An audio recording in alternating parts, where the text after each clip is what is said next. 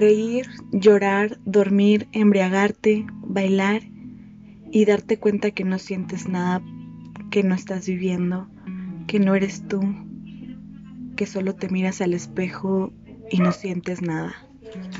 Hola chicos, hoy vengo a contarles un día más de historias de una chilanga.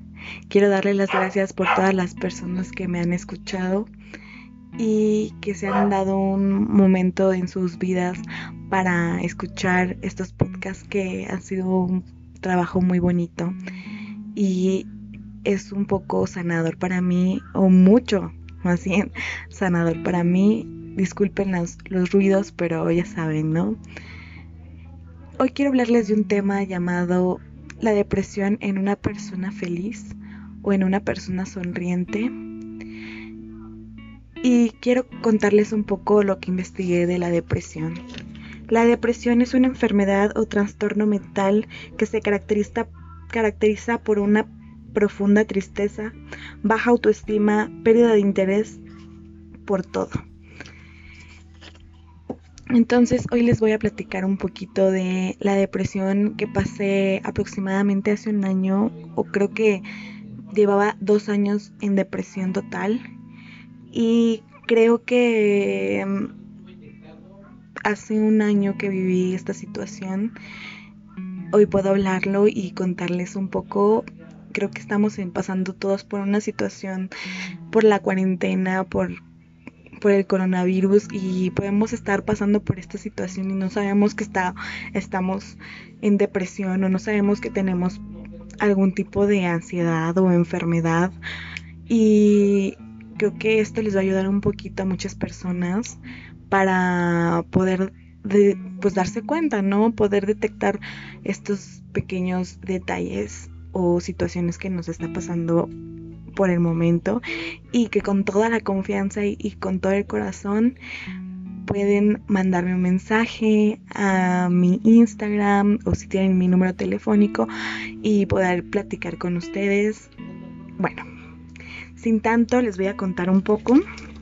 Creo que todo comenzó el todo comenzó en el día que yo decidí irme de movilidad a Quintana Roo, a Chetumal. Y bueno, les quiero contar que para mí hay un antes y un después de esa movilidad. Yo estudié, estudié una carrera, estudié una carrera en la Ciudad de México y de ahí pedí un intercambio nacional o una movilidad nacional a otro estado de la República, que es, como les digo, Quintana Roo. Yo creo que para mí hay un antes y un después, pero creo que nunca me había dado la oportunidad de hacer algo por mí, ¿no? Darme la oportunidad de hacer algo para ser feliz o hacer cosas que me gustaran. Y me descubrí en la movilidad muchas cosas detecté muchas cosas y me hicieron ser una persona totalmente diferente a lo que yo era, ¿no? Pero bueno, yo regreso de Chetumal a Ciudad de México con muchísimas ganas de seguir adelante y de ser una, una persona en la cual yo me había convertido, ¿no? Porque siempre las experiencias nos hacen ser mejores personas y para mí fue algo súper padre, pero nunca me había dado cuenta que había cambiado algo de mí, ¿no? Yo regresé con muchas ganas de estar súper feliz, de volver a ver a mis amigos, de volver a la universidad, a mi escuela, a mi ciudad y ver a mis papás, a mis hermanos, a mi mejor amiga. Y para mí era como, güey, qué chido, qué padre, este, está súper padre volver a ver a mis amigos. Pero creo que al paso del tiempo, de los meses, me empecé a volver una persona súper diferente, chicos. Empecé a ser más como antisocial, un poco más callada, un poco más cerrada en muchos, muchas cosas. Creo que a mí me afectó muchísimo no haberme dado la oportunidad o no haberme detectado que yo me estaba yendo a vivir a otro estado para poder dejar todos mis problemas que tenía en Ciudad de México y a lo mejor mucha gente te podrá decir o me podrá decir cuáles problemas no hay ningún problema que tú tenías pero creo que creo que todo el mundo tiene problemas desde la niñez y vamos creyendo o vamos más bien vamos creciendo y vamos olvidándonos de los pequeños problemillas que hemos vivido y lo vamos dejando atrás. Entonces para mí la movilidad fue un salvavidas, algo que me rescató y algo que me hizo a mí pues olvidarme de, de la realidad que yo tenía en Ciudad de México. Cuando yo regreso a Ciudad de México, la verdad para mí fue un shock porque yo ya tenía que graduarme y había cosas que no había terminado, no había concluido varias, varias materias, no había terminado mis idiomas y mi servicio social. Entonces para mí fue un shock total porque todo empezó a ser súper, súper, pues difícil para mí como les he contado en diferentes episodios, yo tenía una inseguridad hacia mí, una baja autoestima y no podía hacer muchas cosas, chicos. Todo dependía de todas las personas. Si fulanito o mm, otra persona se animaba a exponer, para mí era algo súper difícil, ¿no? Entonces yo me, me sentía súper insegura, no me sentía al nivel de ninguno de mis compañeros de la universidad y yo decía, nunca lo voy a lograr, ¿no? Nunca voy a poderme graduar o conseguir un trabajo cuando salga, ¿no?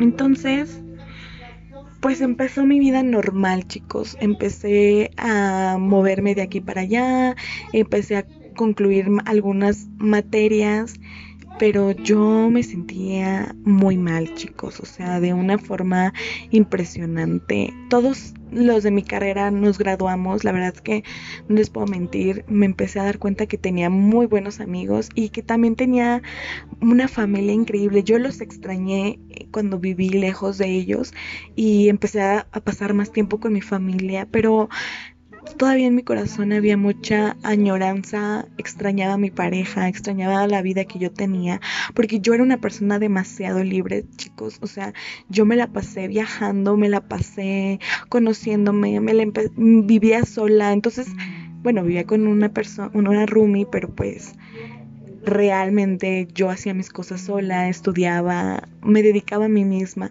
y no había como que cosas que me, me molestaran pero hay que olvidarnos, o hay que, más bien hay que recordar que a veces las cosas las utilizamos para olvidarnos de todos nuestros problemas.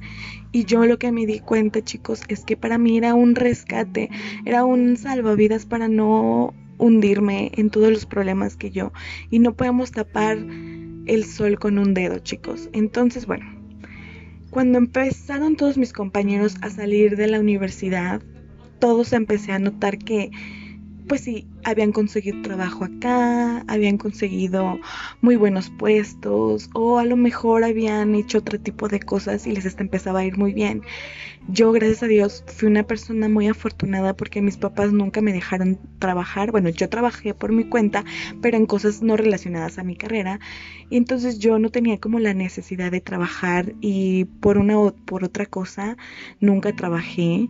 Y realmente me dediqué únicamente a estudiar y a divertirme, ¿no? Entonces ese fue un error que yo cometí, pero pues le agradezco a mis padres de todo lo que me dieron, ¿no? Pero pues no tenía la experiencia para poder conseguir un trabajo, entonces pues yo me frustré demasiado, chicos, entré en una ansiedad y en un momento de mi vida muy difícil porque yo no quería hacer nada porque no me sentía capaz de hacer algo.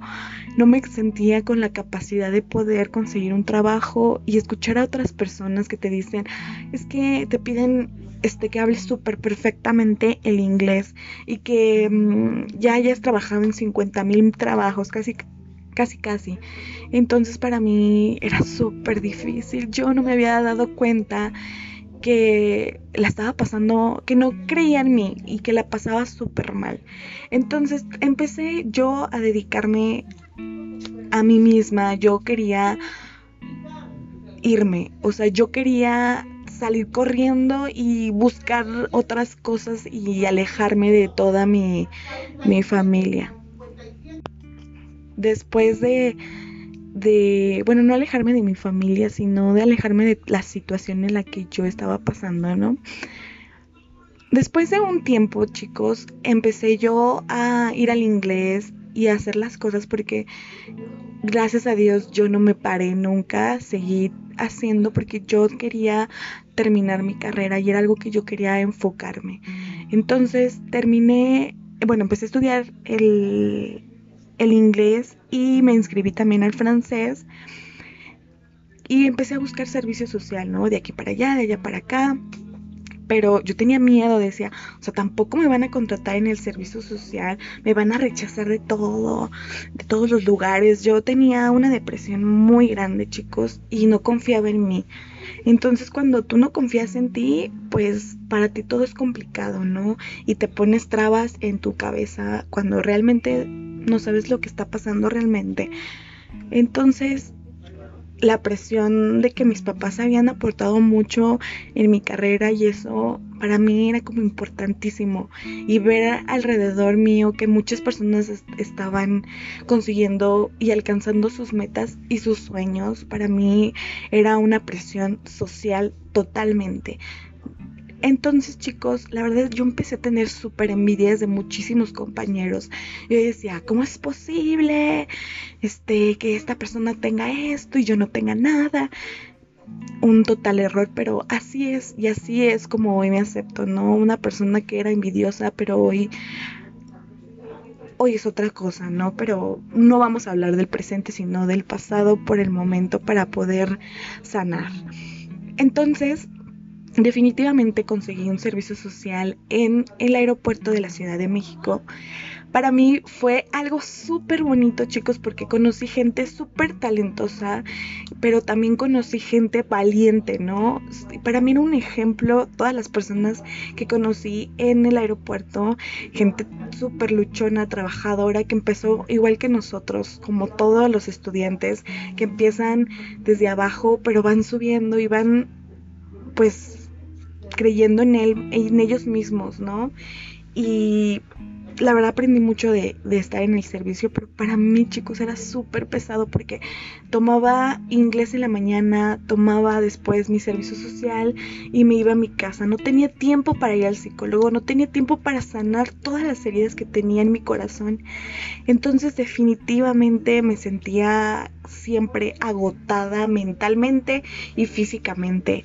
Entonces les puedo decir que para mí no había un momento como de sanación. Y yo seguía, seguía, seguía yendo al servicio social porque tenía un compromiso, pero enojada con la vida que yo te estaba teniendo, extrañando mi vida en Chetumal, extrañando a mi pareja, que como saben ustedes yo tenía una relación a distancia en ese entonces. Y yo viajaba mucho a Guadalajara y regresaba a Ciudad de México enojada, chicos, llorando, añorando y no era feliz, o sea, realmente yo no era una persona feliz, vivía por vivir, no había una meta para mí, solamente había un compromiso, pero no había una meta, no había un sueño que cumplir. Entonces, Perdón si se me corta la voz, pero es una situación que yo recuerdo, me da mucha tristeza de ver una Ana que, que no estaba viviendo y eso que era una persona súper joven, ¿no? Yo era una persona pues de veintitantos años, veintitrés años y no estaba viviendo. Claro, esto que estoy contando no es para que se sientan lástima por mí o si algún familiar o amigo me escucha, más bien lo tomen como un ejemplo, algo que que siempre hay que detectar y pedir ayuda. Entonces, yo viví enojada ese tiempo y les puedo decir que me la pasé muy a gusto en el aeropuerto, pero no no hice mucha, o sea, no estaba viviendo como tenía que vivir mis cosas. Yo utilizaba el transporte público, el metro, y en el momento que yo estaba en el metro, chicos, yo escuchaba un artista que amo y adoro, que se llama Carlos Satnes, se los recomiendo demasiado. Y cuando escuchaba su música era como un corta, corta papel, corta papel, no, más bien un un salvavidas para mí, pero también era llorar y llorar todo el camino y la gente se me queda viendo qué onda con esta morra y esta situación que está pasando, qué pedo, ¿no? y la verdad es que yo lloraba con las canciones o cualquier canción que me recordaba a mi intercambio lloraba y me sentía tan deprimida, chicos. Después, en mi inglés, yo como tomaba inglés en la mañana, a veces no iba y a veces sí iba al inglés. Podíamos descansar 15 días y después de 15 días de regresar y seguir estudiando inglés y podíamos descansar. Teníamos esa oportunidad. Error que había cometido, pero pues mi estado emocional no me lo permitía, chicos. Entonces, literal, yo cuando descansaba me paraba a las 11 de la mañana con un cansancio, chicos, con un cansancio mental y físico de no poder más, ¿no? Yo ya no podía más, chicos. Pasó el tiempo, terminé mi servicio social y empecé nada más a dedicarme al inglés y al francés y bueno, para mí el servicio social fue un salvavidas, algo que me rescató, pero seguía con la, con la misma situación. Pasó el, eh, el inglés y el francés y yo decía, todo lo tengo que hacer rápido, todo tengo que hacerlo rápido para poderme largar de, esta, de este sufrimiento que estaba pasando, pero pues quiero decir una frase o quiero comentar algo. Creo que no vamos a poder tapar nunca la, el dedo con el sol con un dedo. Y es muy difícil a veces poder encontrar una salida, chicos. Eh, esta es la frase que voy a que yo saqué en conclusión de todo lo que me pasó. Se podrá pausar las cosas, pero el dolor seguirá ahí eso es lo que yo estaba haciendo con mi vida, pausar el sentimiento, el dolor que yo estaba teniendo en mi corazón y no hacía nada por mí. Y un error gramafal para mí es hacer algo así. Entonces no estaba viviendo, seguí con mi vida normal, seguí con este, pues ahora sí que viviendo, pero no viviendo. Y e iba al inglés, al francés, todo lo apresuraba. Yo trabajaba en ese tiempo viajando muchísimo, yo viajaba mucho y a lo que yo me dedicaba en el trabajo pues era bailar y hacer presentaciones, shows para niños, etcétera. Y tuve la oportunidad de salir al extranjero, chicos, y todo el tiempo viajaba, pero yo sufría mucho. Entonces no me la pasaba bien y tenía la oportunidad. Mucha gente me decía, Ana, oye, ¿qué onda? ¿Te, ¿A dónde fuiste esta vez? O qué padre, te vi en Guatemala, te vi que fuiste acá y allá. Y yo, ah, sí, estuvo padrísimo. Y la verdad es que sí, estaba padre, pero para mí viajar era un salvavidas, un rescate. Era como si me inyectaran un antídoto o un depresivo para poder salir adelante de la depresión que yo estaba teniendo. Pasaron los años, chicos, pasaron casi dos años para poder pedir ayuda. Y en el momento que yo pedí ayuda, yo tengo, yo tenía un problema de alcoholismo muy fuerte y de fumar yo fumaba muchísimo, chicos. O sea, si yo fumaba a lo mejor cuando era más chava un cigarro al día y eso era porque era para poder caerle bien a la gente o para poder convivir con las personas. Ahora ya lo hacía porque la verdad mi necesidad y mi ansiedad era muy grande. Entonces yo me empecé a dar cuenta que yo bebía demasiado, chicos. Que yo fumaba mucho y que en vez de disfrutar mis fiestas con mis amistades, con gente maravillosa, yo todo el tiempo estaba enojada con ellos porque ellos estaban viviendo una vida bien chida, estaban disfrutando su vida como la tenía que disfrutar una persona de veintitantos años. Y yo en vez de disfrutar tomaba, me enojaba, era la loca borracha que no la pasabas bien y el día que todo destapó, me fui de viaje a Cuernavaca con mis amigas de movilidad, gente maravillosa que conocí en Chetumal. Y me fui con mi pareja y mi mejor amiga. Nos fuimos y estuvo súper padre ese viaje. Pero ahí, fui, fue cuando yo me di cuenta que no estaba bien porque desgraciadamente ese día me tomé mucho y me enojé me enojé con la gente, no me enojé con mi pareja, estaba tan enojada conmigo misma, ese era, el detalle, pero yo quería echarle la culpa a todos los demás y decir, ellos tienen la culpa y yo no. Envidiaba a todos mis amigos, todos mis amigos ya trabajaban en ese entonces y yo decía, o sea, ¿cómo crees? Y claro, chicos, o sea, era un enojo hacia mí.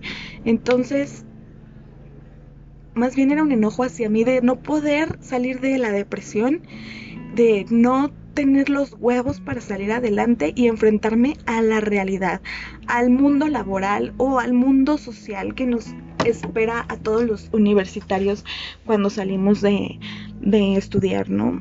Entonces, yo chicos, la verdad es que en ese momento, ese viaje, me di cuenta que podía haber perdido mis amistades, claro, sé que mucha gente no lo supo y cuando lo supo me hubiera ayudado, si lo hubieran sabido me hubieran ayudado.